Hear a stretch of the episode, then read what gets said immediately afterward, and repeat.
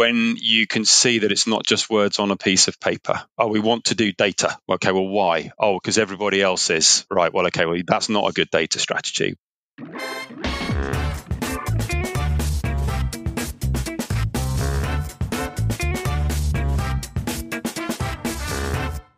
Hello and welcome to this episode of the Data Culture Podcast. I'm Carsten Bange, and with me today is Steve Prokopiou. Steve shares with us his rich experience with the implementation of data analytics strategies in numerous organizations. In his new role, he built up and changed data culture and approached this with a focus on data literacy. We learn how he did it and why he did it, what worked and what didn't work, and also how he measured success. Very interesting. Stay tuned. Enjoy the episode.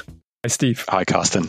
It's a pleasure to have you on the Data Culture podcast because you have a very long data career in a way and have been in your current company now for a couple of years. And maybe you can just guide us through that journey and what you basically did with data and data analytics. Well, you're making me feel very old, but thanks very much. I'm glad to be here, Carsten, and nice, nice to talk to you. Um, I, spent my entire career in, in data and analytics. Uh, I've worked for major software companies like Business Objects, more recently Tableau Software, and I've always been interested in, uh, most interested in helping organizations and people work well and effectively with data. I've been at my current company for a couple of years now. I joined just over two years. I joined September 2021, and my initial title was Head of Data Products and Data Culture. So there was two elements to the role. The data products part was that to set up a, a data products approach in terms of how we deliver solutions to to the business, and the data culture part was the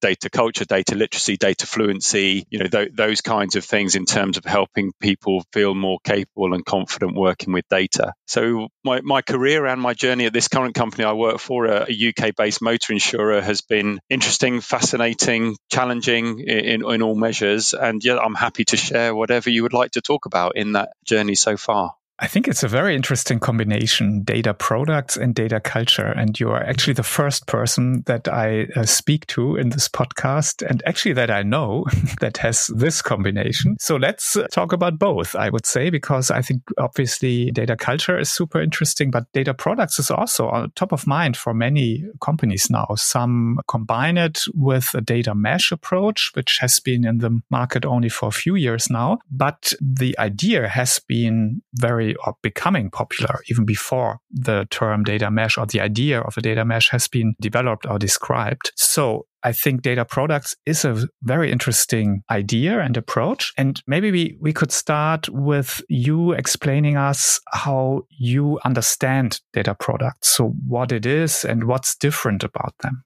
I will do my best. This, this, is a very interesting question, and I'm not surprised that this is a topic of interest for people because I've spoken to a number of my, my peers, both in my organization and my network, about, well, what does data products mean for you? And, and the inevitable response has been a sort of scratching of the chin and going, oh, well, it, you know, the classic, it depends. And it's, well, what, what do you want it to be? So for my, for my organization, what we wanted it to be was a, a more targeted approach in terms of how we deliver solutions for, for our business. And, and so it maybe is not a classic definition of, of a data product or a data product approach, but what we needed to do in this organization was move from a effectively a ticket delivery machine in the data and analytics team towards a more focused, targeted, and business savvy approach to producing valuable data outcomes for our business. And so when we talked about data products, what we decided to do was align our team to to certain parts of the business.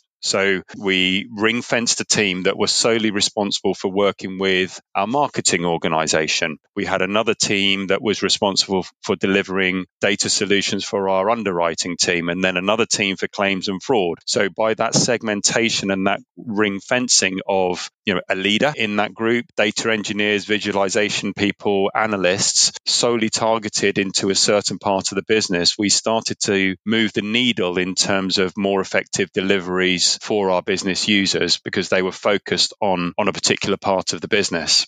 Mm-hmm. And if you say we, was that a, like a data team in the IT department, or where was that organizationally situated?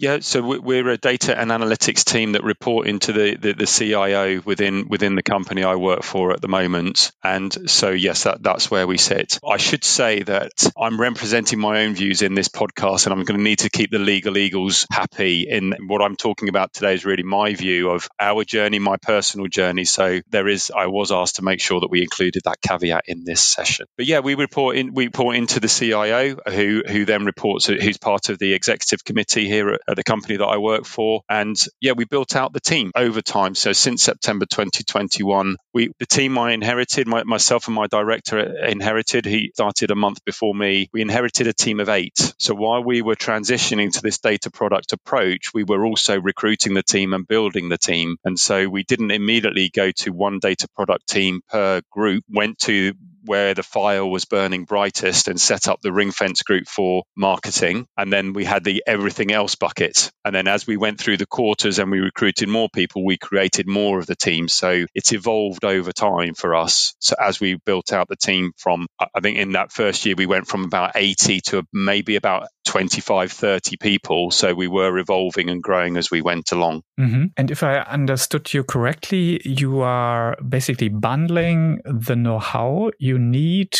to build a complete data product. So from data acquisition to visualization, maybe building a dashboard on application. Is that correct? Yes, pretty much. And then with the purpose of the ring fence team is it increased the collaboration with the business to say, look, our capacity in this team, I think we had teams of eight, just for the sake of argument, is right, we've got eight people, and therefore our capacity dedicated to you is X. And so it, what it did promote was the ability for the business to prioritize where the team spent their time. It wasn't us telling the business what we could do, it was them saying, this is everything we want to do. And then we saying, this is what we could do. And, and and then the prioritization was driven by the business rather than the data team. And, and so we got the benefit as a result of the business feeling more in control of what they what they wanted us to work on. Yeah, and in a way they would have exclusive resources, wouldn't they? Exactly. They had exclusive resource dedicated to them to, to quote, do what they wanted with within reason, of course. Yeah, so they, they didn't have to go into prioritization meetings with other departments who gets the resources first and so on, and so on. So I completely understand that that should be very popular with the business. And just a, a, question here. Often I see companies thinking about joint teams. Yeah, they say, well, one of the biggest problems is the lack of domain know-how, lack of know-how about the processes, and we need to to include that in the team. Is that something you considered also?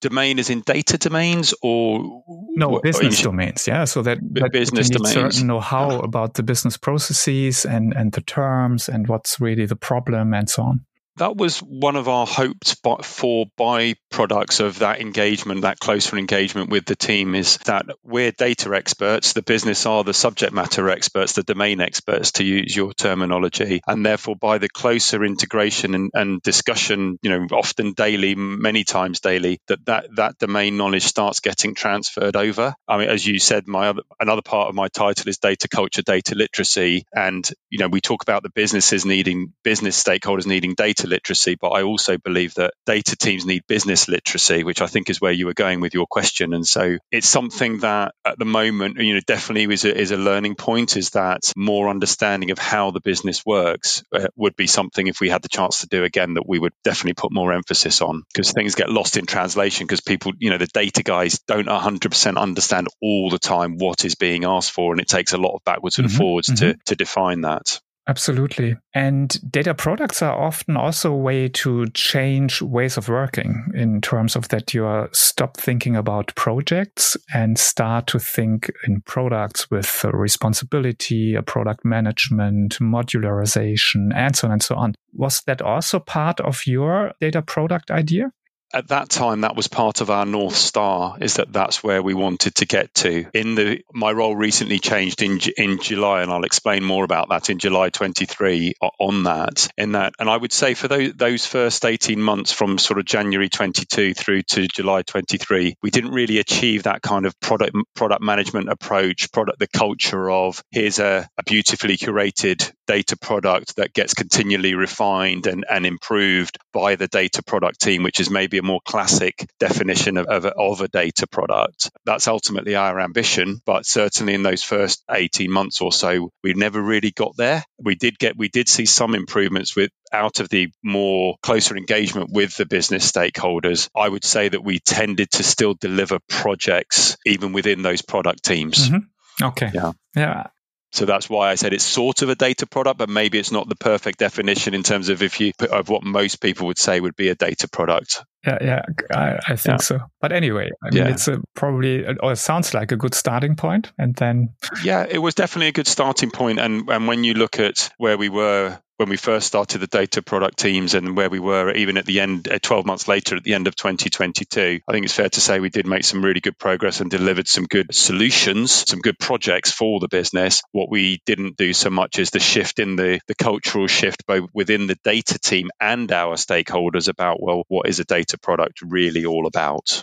Let's shift the conversation also to the cultural topic. And you mentioned now a shift in culture. Was that the reason why your title included data culture or was it like was it a new title? Was it something that has a had a reason? Why someone said well let's get someone that actually looks after data culture or was that already in the company before? It wasn't in the company before. It was a new title with, within this particular organization that I work with. And and the reason why it was included in my title is that when I was being recruited with my director I said yeah I'm happy to do the job but it has to include both of these elements. Because as an individual I've always been I think think, as I said in my introduction, I've always been very passionate about connecting people with data solutions, making sure that it meets their business need, making sure that we're not just frisbeeing software out of the door and saying to people, right, there you go, good luck, we've done our job, now get on with it. So the whole way of holding people's hands into using data effectively, using analytical solutions within their role has always been very important to me. You know, since the term data literacy, data culture got coined, what was it, the last 10 years or so, then it's one of those things things where I've, I've probably always done it,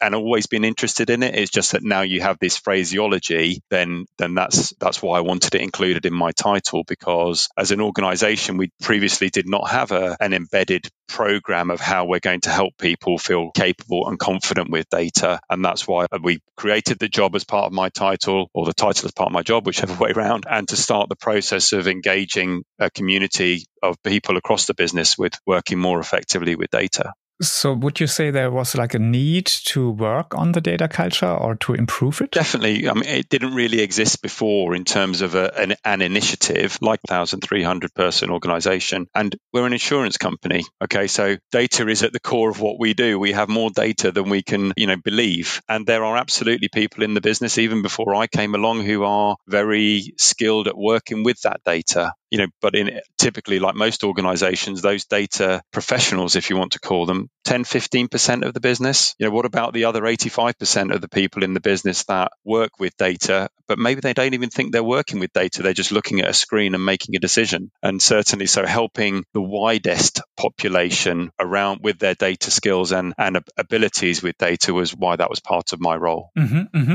Makes a lot of sense. And now, when you started your role, how did you approach it? I mean, I would think you would first take a look into the organization and try to identify what might be the most eh, most beneficial initiatives, yeah, to improve data culture. Or how how did you approach the topic? It's a challenging. You want to help as many people as you can, but you, it's a really good question because you, you can't do everything. Yeah, and the ambition is to help everybody, but you, you couldn't do that. I couldn't do that, and so my approach approach in, in the early days has been a more a quite a general approach, which is creating learning opportunities and making them available to anybody. So what we did was we, in the middle of 2022, for example, we created a data learning at work week. And so it was a sequence of uh, webinars over a week on a, on a number of different topics where we, you, we partnered with our internal comms team to communicate out that we were running this data learning at work week and we encouraged signups across the business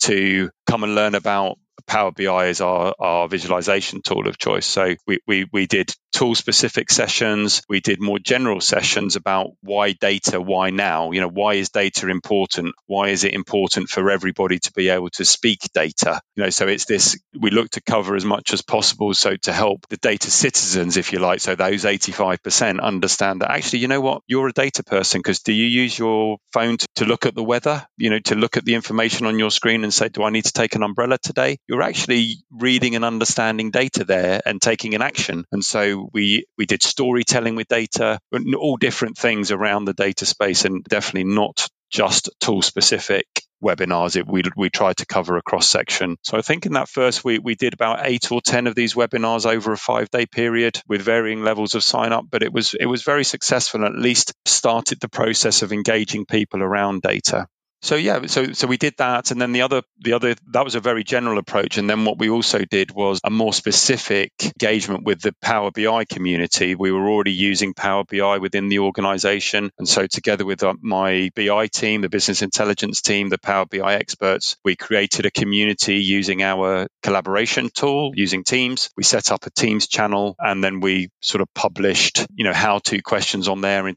encouraged collaboration from there. We created Power BI doctors. So somebody working with Power BI could book a, a time, a one to one time with an expert to say, I'm struggling with this Power BI question. Can you please help me? So we, we did a general approach and then we did a more targeted approach for the Power BI community. So obviously a focus on literacy, so meaning education. But I mean, there are other possibilities to influence the data culture like working on the principle how data is available and also uh, generating more transparency over, for example, available data sources and what you can do with it. Was that also a topic in your organization?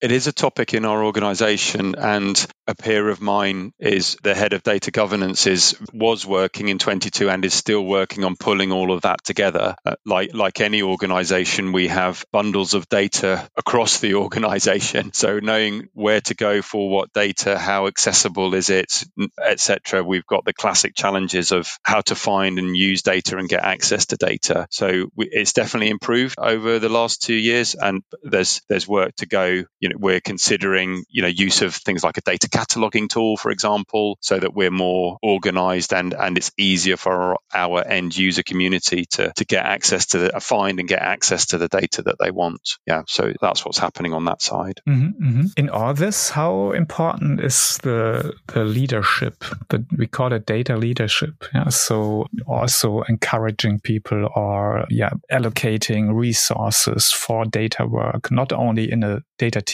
Obviously, that grew quite a lot. So there, there were new resources, but also in the business departments. Yeah. Could you yeah. talk about that? I mean, it's massively important. When I first joined this company in September 21, I, I, joined as a contractor. So after I left Tableau in 2018, I was freelancing for a number of years, and, and that's how I, I came into the company I work with now. Then, when the opportunity was offered to go permanent in January 2022, I'm trying to make sure I got my dates right, is what I did what I think what anybody would do, which is, okay, well, what's in my favor, you know, in the data space, you know, what, what's working well in terms of a data approach to data for this particular organization. And I've been very lucky to see a lot of data strategies in my time. And I've seen a lot of not so good ones and I've seen some good ones, right? And number one is okay well what's the what's the approach to data you know is there a data leader in place is there an executive committee that are behind data and i'm pleased to say at this organization is that both those boxes were, t- were ticked in that our whole data strategy our whole business strategy is underpinned by data our strategy on a page mentions data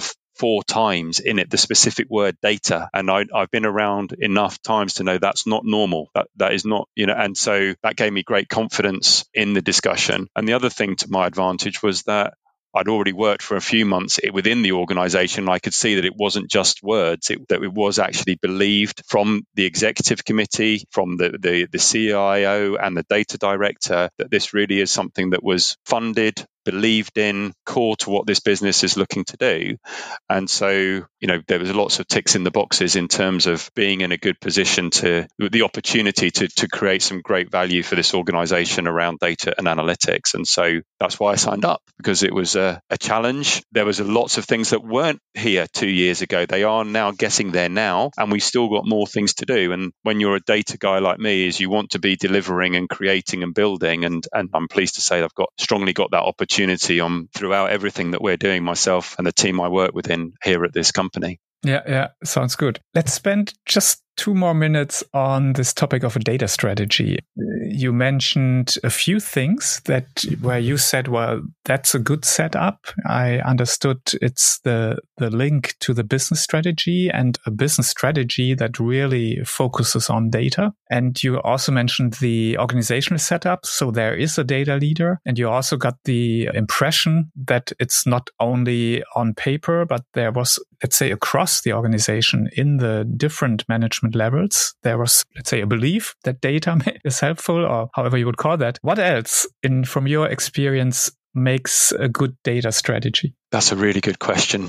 A good data strategy, I go back to what I said, when you can see that it's not just words on a piece of paper. And oh, we want to do data. Okay, well, why? Oh, because everybody else is. Right, well, okay, well, that's not a good data strategy. But let's turn it around and say, what do you need to deliver successful data outcomes for an organization? Right, yeah, you need executive sponsorship. You need a, you need a data leader. You need belief tick tick tick. You need funds. If you're going to really do it seriously you need funds to build a data t- uh, build a data team out. You need funds to perhaps adjust the tooling that's that's already in place. You need funds to develop people and that that cultural change because if you don't change if you don't take the people with you then your likelihood of success is less. So so I think I've answered your question in a bit of a roundabout kind of way, but, it, but, but to deliver an effective strategy, you, you, do need that belief, but you also need the, the dollars or the Deutschmarks or the euros or you know the, the, the funds behind you to actually really deliver that strategy because uh, you can't deliver value just on a shoestring, then that's why a lot lots of CDOs struggle because well, what do you mean you can't do it all by yourself? This just doesn't work that way. Yeah. Mm-hmm, mm-hmm. Very good points. Thank you. Let's go back to data culture. Okay. You already mentioned a lot of interesting initiatives you, you took, but maybe you could sum it up in a way. What were the most effective ones? What were the initiatives that worked best? And you already feel it. The next question after that will be what didn't work at all. so, but let's look at both because I think we can learn from both. what works best is getting started, doing something. I've observed that some organizations spend a lot of time thinking about what they're going to do around data literacy and data culture, and that delays benefits that people achieve because that thinking time can take months and years. So, the reason why I went with a general approach to get started was okay well i'm going to put some stuff out there and at least start the ball rolling in terms of engaging uh, with the with the widest part of the business. And then in addition to that the more targeted approach was the power bi community. So getting started would definitely be one thing. Establishing a sense of community around data, making data accessible, making it fun is something that, that has worked very well at this organization and also in previous scenarios where I've done this before joining my current company. And so I think those those are two elements. So get started and create a sense of community and, and engage with others. Uh, I would definitely say that. And what was the other question? What didn't go so well? Yeah, what didn't work?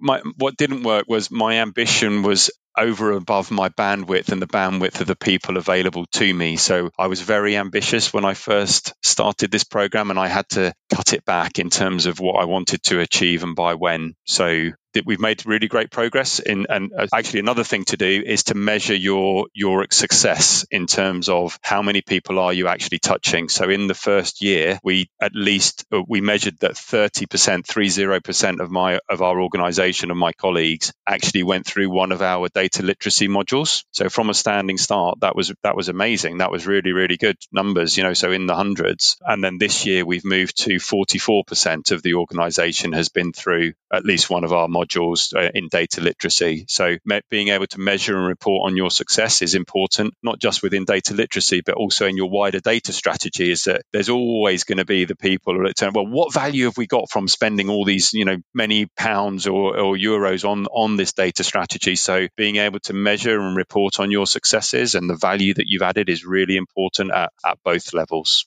Uh, what else did you measure? So, uh, people participating in the educational programs, I think that's a very good measure. Do you measure anything else? On the data culture side of things, or more, more generally yeah. So we, we measured things like number of sessions that we ran. So how many community sessions did we run? How many learning events did we run, either instructor led training or webinars? Number of people that were engaged. We measured the number of people that registered and the number of people that actually attended to see what our attendance rate was like to, in order to try and get a sense of these opportunities out there what's working well what do people really engage with what don't they engage with so much? So we measured a, a number of things uh, on that. And we used that to inform you know what we did next. We asked for feedback on every session you know so that again we could iterate and improve and it goes back to what I said earlier, which is just get started and learning as you go along because you you will get feedback that will refine what you're doing. Yeah, yeah. Do you also measure things like how many data products you build or how many people in the organization start to do or to start data projects by themselves? Like I'm sure you also have a self-service approach with Power BI. Is that also something of interest? We're not measuring that yet. It took a bit of time to uncork the the Power BI usage log for example. So in previous lives, the great thing about a product like Tableau is that it has an inbuilt analytic capability, which is who created reports, who consumed the reports, how, what's the most used report, all those kinds of things. Unfortunately, Power BI, it's not as easy to get to that information. So literally in the last six weeks, we've finally got access to that information about, you know, who's creating uh, Power BI content, who's consuming that content, how often is that consumed, what's the most used report? Because then uh, again, that gives you the ability to go and have a conversation with people in the business about what is this report used for? Is it the most performant report? Is it been written so well? Is there a learning opportunity there that you can educate people better on, on tool usage or, or even how to communicate with data? So yeah, these are all good inputs to then go and have a conversation with people.